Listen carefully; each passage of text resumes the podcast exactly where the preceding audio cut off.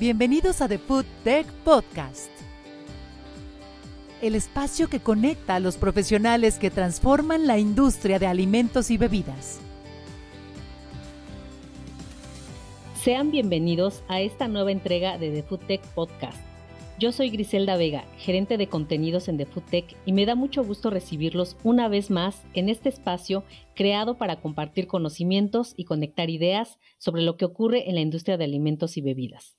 De nueva cuenta se encuentra conmigo Ingrid Cubas, editora de contenidos en The Food Tech. ¿Qué tal, Ingrid? Hola Gris, como siempre es un placer saludarte a ti y a nuestros podescuchas que siempre nos honran con sus plays y sus aportaciones. Nos encanta recibirlos una vez más, sobre todo porque en esta ocasión estaremos hablando de un tema que ninguna compañía puede dejar pasar, el marketing.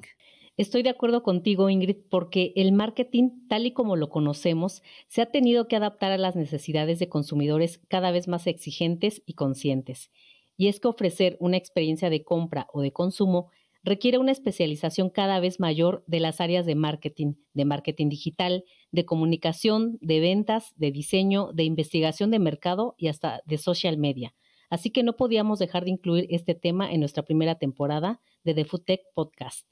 Coincido totalmente con lo que mencionas, Gris. Si bien es cierto que la alimentación ahora persigue tendencias hacia lo saludable, la personalización y la sostenibilidad, el propio marketing y la innovación en este ámbito tienen que estar dirigidos hacia los mismos objetivos. Así que si en su empresa no existe un departamento de marketing o mercadotecnia, o sí existe y les interesa fortalecer sus estrategias para llegar mucho mejor al consumidor, en este episodio les vamos a dar algunos insights y elementos que pueden aprovechar. Y antes de que comencemos a desarrollar el tema, queremos invitarlos a responder nuestra pregunta del episodio. ¿Cuál consideran que es la clave principal para conquistar o enamorar al consumidor? Pueden dejar sus respuestas directamente en la aplicación de Spotify o bien en nuestras distintas redes sociales, LinkedIn, Facebook, Instagram o Twitter, donde nos encuentran como The Food Tech. Ahora sí, entrando en materia, vamos a comenzar hablando del marketing de alimentos. ¿De qué se trata este concepto? Como punto de partida, la American Marketing Association define el marketing como una actividad. Se trata del conjunto de instituciones y procesos para crear, comunicar, entregar y cambiar ofertas que tengan valor para los consumidores, clientes y asociados, así como para la sociedad en general. Por lo tanto, cuando hablamos específicamente del marketing de alimentos, nos referimos a las técnicas y estrategias empleadas para vender y promocionar productos de este tipo, y que claro, estos sean aceptados por el consumidor. Así es, Ingrid, y adicional a lo que comentas, el food marketing se enfoca en la creación de una imagen positiva sobre la marca y sus artículos, así como en la construcción de una relación sostenible con los clientes o consumidores. También se utiliza para diferenciar los productos de los competidores, adaptarse a las tendencias y cambios dentro del mercado de alimentos. Como era de esperarse, en el marketing de alimentos también surgen tendencias que se van adaptando a las condiciones del mercado. Este 2023 resulta inevitable aprovechar herramientas digitales como las redes sociales, el posicionamiento SEO, el marketing de contenidos e incluso se han desarrollado nuevas técnicas como el marketing B2B, el marketing B2C, el e-business, el comercio electrónico, el e-marketing y otros más. Lo importante sobre estas tendencias y nuevas herramientas, Ingrid, es ganar confianza entre los consumidores, es decir, la fidelización de los clientes, así como demostrar el valor de la marca y el diferenciador de sus productos ante la competencia. Y es que dentro de la mercadotecnia gris se requiere todo un estudio completo o de mercado. Es imprescindible considerarla en el desarrollo de cualquier producto alimenticio, ya sea en los rediseños o en las reformulaciones, así como en la creación desde cero de cualquier producto. Y es que todos los profesionales involucrados en crear o generar ideas o estrategias deben saber que ante cualquier toma de decisiones o al iniciar un nuevo desarrollo, esto no se hace simplemente al azar, deben seguir una serie de pasos planeados, partiendo principalmente de tener muy claro a quién va dirigido el producto. Después, es necesario revisar si ya existe algo similar en el mercado y contra qué precios compite. Así es, Gris. Se trata de definir el target, que sea una innovación, y después de saber exactamente qué tipo de producto o desarrollo se va a hacer para entonces seleccionar a los proveedores adecuados y hacer rondas de muestreos entre consumidores potenciales. Después de eso se desarrolla el producto con su debido análisis de laboratorio y acciones apegadas a la normatividad correspondiente, para que finalmente se lance el producto al mercado. Este flujo, Ingrid, puede repetirse cuantas veces sea necesario hasta que el producto tenga la aceptación deseada en el mercado. Precisamente, la información que se recopila en el primer paso sobre qué se va a desarrollar y durante las rondas de muestreos con clientes ocurre totalmente bajo la metodología del marketing. Pero ¿será que toda empresa, sin importar su tamaño, requiere de una estrategia de mercadotecnia en igual medida gris? En este apartado tendríamos que diferenciar a las Big Food de las pequeñas empresas. Mientras que identificamos como Big Food a las grandes compañías de alimentos que más que tratarse de marcas por sí mismas, se refiere en realidad a actividades productivas como la industria cárnica, láctea, a la panificación u otras más, las pequeñas empresas son organizaciones cuya plantilla de trabajadores comprende más de 10 y menos de 50 colaboradores activos, facturando 12 millones de dólares como máximo. Pero estas dimensiones no nos indican o no significa que las pequeñas empresas son pequeñas en realidad, sino todo lo contrario.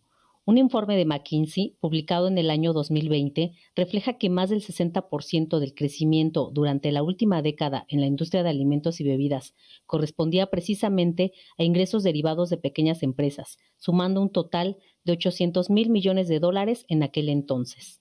Más allá de sus diferencias y capacidades, tanto las Big Food como las pequeñas empresas comparten el mismo segmento de consumidores, que cada vez se inclinan más por quienes les presentan transparencia, autenticidad e innovación entre sus propuestas de alimentos. Por ello, el marketing tiene un rol fundamental en la construcción de mensajes directos que sean descifrados por los consumidores ayudando a aclararles dudas y resolviéndoles necesidades. Sobre esto, Ingrid Lisa Mann, líder en transformación empresarial, nos contó cómo convertirse en un buen jugador del Bitfood durante su participación en The Food Tech Summit Expo 2022. Y esto fue lo que nos dijo. Ser un uh, jugador del Bitfood es realmente entender los deseos y ambiciones de los consumidores y hay tres formas de pensar al respecto. Los consumidores anhelan control, pero ¿cómo una marca y un jugador del Bitfood les pueden dar ese control? ¿Cómo pueden darles experiencias que disfruten? ¿Y cómo puedes ser tú una marca con la que se quieran asociar? Porque has pasado a través del activismo y haces un bien del que ellos pueden formar parte al comprar tu producto ¿Es sobre la sustentabilidad, el medio ambiente, la tierra o solo sobre ser un buen ser humano? Precisamente enfocarse en estas demandas del consumidor, conocerlo a plenitud y satisfacer sus inquietudes son puntos fundamentales para crear una marca exitosa. Si esa es la misión de tu marca, entonces debes tener en cuenta que no es lo mismo crear una marca exitosa que mantener su prestigio una vez que ya es reconocida. Entonces, Ingrid, es muy importante que para construir una marca es indispensable definir en primer lugar su propósito, la razón que tiene para existir. A partir de esto, se debe generar una propuesta de valor sólida, donde quede claro aquello que la hace diferente y lo que la convierte en algo relevante para sus clientes o consumidores potenciales. Una vez que estos puntos están claros, Gris, se define la personalidad de la marca, en esta instancia se selecciona la forma en la que se expresarán mensajes, el tono que se va a emplear en ellos, qué estilo tendrán y otros aspectos que impliquen cercanía con su audiencia. Claro está, se generan los pilares que sustentan esta personalidad, los valores y puntos clave que respalden a la marca, es decir, el branding, cuya mayor recompensa es la lealtad de los clientes. Y es así cuando la identidad de la marca se consolida, tanto por su concepto como por los mensajes e imágenes que la rodean, su logo, estilo, eslogan e incluso las características sonoras, olfativas o de sabor que la representan quedan asentados. Ahora bien, para crecer a través del tiempo es indispensable demostrar el valor que la compañía aporta. tal cual se trata de hacer notar que el costo de sus productos es apropiado y que está justificado. Además, la marca tiene que mostrarse relevante, competitiva y a la vanguardia. Por ello es útil estar al tanto de las novedades en cuanto a tecnología. Y en este punto, Ingrid, el storytelling tiene un rol definitivo. Saber contar la historia de la marca y cómo se relaciona con los consumidores para generar emociones, despertar deseo y aportar algo a su vida diaria crea lazos con los que difícilmente se puede romper. Incluso se trata de construir una comunidad donde haya interacción y mayor acercamiento. La autenticidad es indispensable en este punto gris, al igual que la coherencia. Courtney Sharp, Chief Client Officer de Trend Hunter, también estuvo presente en la edición 2022 de The Food Tech Summit and Expo. Y durante su paso por nuestra cabina de podcast nos habló del valor de una buena estrategia de storytelling, que tiene que ver precisamente con esto que comentamos. Hablamos de tres claves para tener un impacto masivo o una historia que logre trascender. Esto aplica sin importar si estás tratando de vender una idea internamente y también funciona de cara al consumidor. De las tres cosas que tu mensaje necesita, la primera de ellas es simplicidad. La gente necesita entender rápidamente qué vendes, qué es tu producto y qué lo hace único. El mensaje necesita ser directo. No podemos desperdiciar el tiempo de los demás. Tenemos poca atención disponible, así que necesitamos ir directo al punto de los beneficios. La gente se queda enfrascada hablando de las características, pero a las personas solo les importa cómo se van a beneficiar. Así que ve directo al punto de cómo les ayuda el producto y por último, es importante tener una historia súper enfocada. La industria es muy competitiva, especialmente en la comida, pero la idea de estar súper enfocado en tu target es tener algo único, que sea emocionante, sin importar si es tu cliente o tu colega al que le vendes una idea. Se trata de que sea algo naturalmente atractivo y emocionante. Además de esto que menciona Courtney sobre el storytelling, Ingrid cabe mencionar que la reputación no se puede descuidar en ningún momento. Es bien sabido que cuesta llegar a ser reconocidos, pero es muy sencillo que por un mal manejo de crisis se venga abajo la popularidad ganada en años de trabajo. El reto en este terreno consiste en saber identificar momentos cumbre para expandirse, tanto en novedades como en presencia local e internacional, de forma que se mantenga la esencia de la marca en distintos mercados en los que pueda brindar toda una experiencia a los compradores. En la búsqueda de innovación continua que mantenga atentos a los consumidores, la tecnología y digitalización han dejado de ser el futuro para convertirse en un complemento de la vida cotidiana. En este sentido, el metaverso ya juega un rol activo en la construcción de una mejor experiencia con el cliente y en la creación de comunidades de consumidores. Y es que lo que antes solía ser visto como una idea utópica sobre el futuro, ahora es una realidad, Ingrid. El metaverso es el ejemplo más claro, pues ha encontrado la manera de adentrarse en la vida cotidiana de las personas para darle valor a algo intangible. El metaverso está cambiando la forma de ver el marketing y la publicidad en la actualidad tanto que si no hablas de metaverso en una reunión, no estás actualizado o vienes del siglo pasado. ¿Cuánta razón tienes, Gris? Entonces, el metaverso se podría definir como un conjunto de experiencias digitales donde los usuarios podrán trabajar, jugar, relacionarse y también hacer compras en línea. Y claro, ya algunas empresas de alimentos están comunicándose de esta forma han ido lanzando productos y experimentando cómo relacionarse con sus públicos objetivos desde este mundo virtual. Sobre todo es bastante útil cuando pretenden acercarse a generaciones como la Y y la Z. Y déjame compartir un dato interesante, Ingrid. Aunque el metaverso está en una etapa temprana, su evolución avanza a pasos agigantados, pues la consultora McKinsey estima que este concepto añadirá 5 billones de dólares al valor de la economía mundial para el año 2030 y 2023 puede ser un año crucial para definir la dirección que tomará esta nueva plataforma. Ahora sabemos que la estrategia de tener presencia en el metaverso representa un canal que no puede ser desaprovechado. Según un informe reciente de Bain Company, las generaciones jóvenes representaron el 67% de las ventas de los artículos de lujo en 2022 dentro del metaverso. Aún así, esto no quiere decir que las generaciones mayores estén fuera de la jugada digital. Cada vez es más común que personas de todas las edades estén familiarizadas con el uso de aplicaciones móviles, lo que reduce la brecha de habilidades digitales entre generaciones. La adquisición de NFTs y el uso de métodos de pago bajo sistemas de blockchain son tecnologías que llegaron para quedarse. Es por eso que la industria de alimentos y bebidas tiene que sumarse a las nuevas tendencias y afrontar los retos tecnológicos lo más pronto posible. Un ejemplo es la marca mexicana José Cuervo, que inauguró la primera destilería en el mundo virtual conocida como Metadestilería José Cuervo.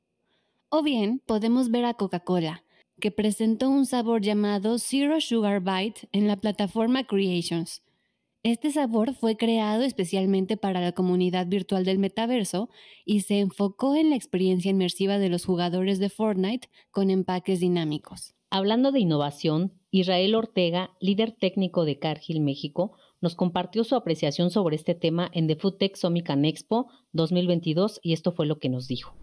Si dejamos de innovar, realmente caemos o corremos el riesgo de que cuando el mercado esté listo y esté un consumidor completamente recuperado económica, social y, mentalmente hablando, él va a esperar que tú tengas el producto al otro día y eso no sucede. Entonces tenemos que trabajar, tenemos que seguir iterando, quizá con una mentalidad más a mediano plazo, pero la innovación debe continuar con esta dicotomía. Sí, salud y bienestar es relevante, pero hay otras esferas como es la parte sustentable como es la parte de acompañarnos o hacernos eh, acompañar de eh, partners, de eh, proveedores que te permitan trabajar estos desarrollos en conjunto, es decir, que haya un traje personalizado con la etiqueta de la marca que representas, pero con un trabajo atrás respaldado por los expertos, siempre lo decimos. Pero más allá de todas las novedades tecnológicas a las que podamos tener acceso, Ninguna estrategia de marketing o branding será suficientemente efectiva si no conocemos a quien le hablamos o deseamos venderle. Algunas metodologías, como el design thinking, han sido vistas en años recientes como guías para conocer los deseos y aspiraciones de los consumidores. Así es, Gris. Este método busca presentar soluciones innovadoras que tengan como objeto de estudio a las personas y sus necesidades por lo que se les presentan formas en las que pueden resolverlas de forma sencilla y sin complicaciones. Para lograrlo, se empatiza con los consumidores, se define la ruta de acción a tomar, se idean opciones para resolver sus inquietudes y se crean prototipos para probar cómo funcionan y hacer reajustes. La observación es completamente necesaria para el entendimiento del consumidor. Es importante saber qué hace, qué siente, qué piensa, qué le limita o qué le impulsa. Mariela Mushiolski, CEO de Trend City, nos dio inputs muy relevantes cuando visitó nuestra cabina de podcast en The Food Tech Expo y esto fue lo que nos explicó. Bueno, para lograr un proceso creativo, un proceso de innovación en el sector de alimentos, lo primero que hay que hacer es poder empatizar, o sea, entender, ponerse en el lugar de las personas. Ni siquiera diría el consumidor en el centro o el cliente en el centro, porque eso sería pensar solamente en una dimensión transaccional de las personas. Y justamente hoy nos damos cuenta que eso no es lo único importante y si solo atendemos a eso no vamos a entender al ser humano en su conjunto. Entonces tenemos que entender todas sus preocupaciones, sus tensiones, sus contradicciones, eh, todo lo que le preocupa como persona, como parte de una familia, tenga hijos, no tenga hijos, si los quiere tener, no los quiere tener, eh, cómo piensa su carrera de laboral, cómo piensa su estilo de vida. Y en este caso estamos pensando en alimentos, que cómo elige alimentarse y por qué, y cómo negocia consigo mismo cuáles son las opciones. Porque sabemos que el sabor, por ejemplo, tiene una importancia muy grande eh, porque nos da placer, porque nos da indulgencia, porque nos hace disfrutar la vida, pero hoy también tenemos que negociar con nuestra salud porque sabemos, a partir sobre todo de la pandemia, que somos vulnerables que necesitamos cuidarnos, que necesitamos vitalidad, que necesitamos inmunidad. Entonces, entender todas las distintas dimensiones de la vida de una persona, su estilo de vida, eh, sus aspiraciones, qué lo frustra, qué nos, nos conecta con nosotros mismos y con los demás. Y después de entender eso, por supuesto, entender cuáles son las posibilidades y los desafíos comerciales que tiene la empresa para la cual trabajo o mi propio emprendimiento si soy emprendedor, cuáles son eh, mis, mis metas. Y después de tener toda esta información, eh, poder pensar de una manera entendiendo también las coordenadas de la época. Además, existen distintas consultoras de mercado cuyas bases de datos contribuyen a identificar tendencias locales y globales. En ellas se puede lograr identificar necesidades y preferencias antes de que existan productos en el mercado que las solucionen. Y esto es importante porque adelantarse a todas estas predisposiciones puede hacer la diferencia entre ser un líder del segmento o uno más de los jugadores. Entre los desafíos actuales que la industria de alimentos puede tratar a partir de su estrategia de marketing, podemos mencionar los aspectos legales, éticos y regulatorios. La búsqueda de alimentos saludables es la tendencia que lidera las necesidades que se han convertido en motivaciones de compra entre los consumidores. De hecho, el último índice de Cantar Sustainability Brands identificó a la sustentabilidad como un punto inigualable entre las necesidades de los clientes.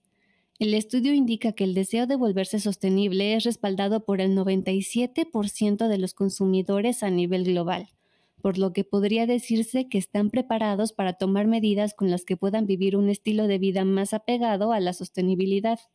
Sin embargo, actualmente solo el 13% está llevando a la práctica acciones de este tipo.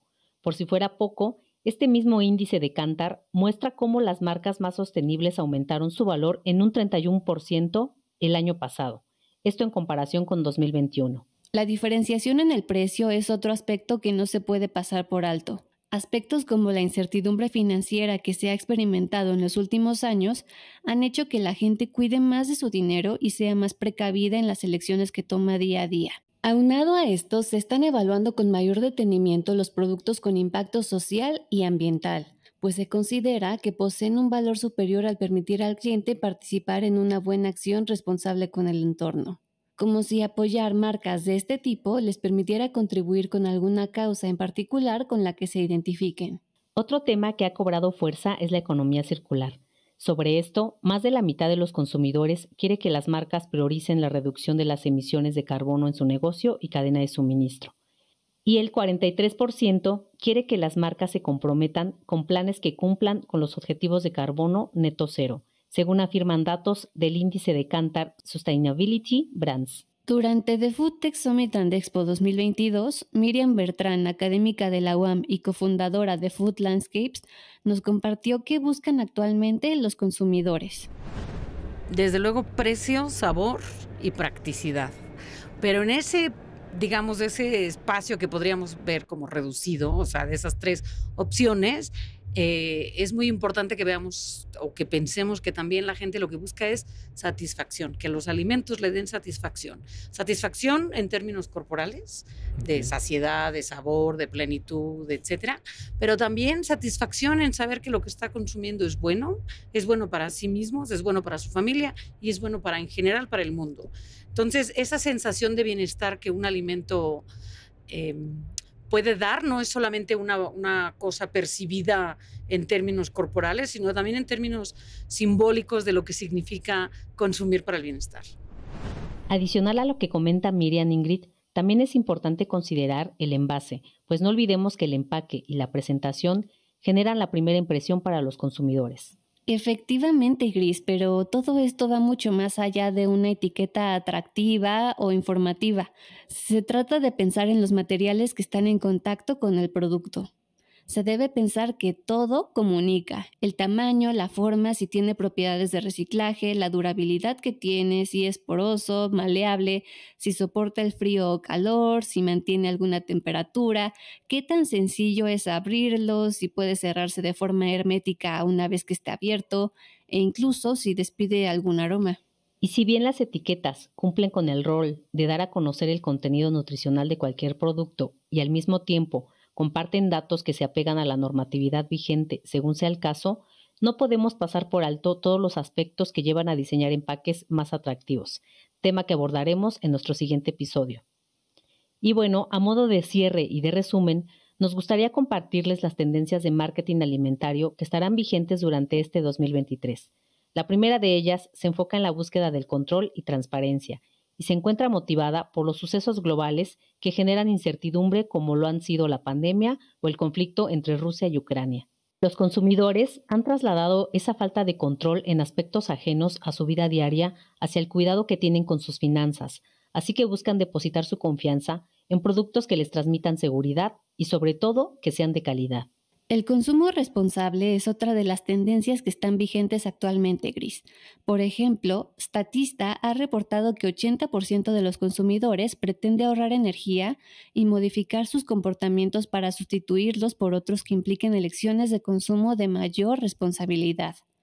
Nuevamente, la elección de los empaques es un punto por considerar en la ecuación. Además, según informa Mintel, al 71% de los consumidores les importan las medidas éticas que emprenden las compañías en las que confían. Gozar la vida con experiencias novedosas y entretenidas es una tendencia más que cobra fuerza en este 2023, donde una buena experiencia de consumo debe cubrir aspectos como la relajación y liberación. La nostalgia y tradición tampoco dejan de estar presentes en la industria de alimentos, a pesar de que los consumidores busquen novedades y se sientan inspirados por lanzamientos de temporada y ediciones limitadas, no dejan de añorar sus orígenes. La digitalización es otra tendencia que sigue avanzando y que ha abierto la puerta a dark kitchens, dark stores y compañías cuya logística opera con mayor control y menos riesgos. Si bien esto implica una inversión, está justificada en cuanto a reducción de mermas y mejoras en la practicidad de la operación, en la comunicación también, y todo esto se traduce en mejores entregas y más compras. Finalmente, Ingrid, el branding cobra importancia al proyectar que un buen propósito o varios propósitos es de gran valor entre los consumidores.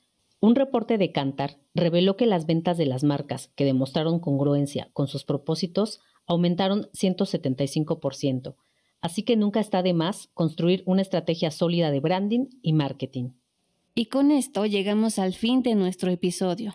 No se olviden de responder nuestra pregunta.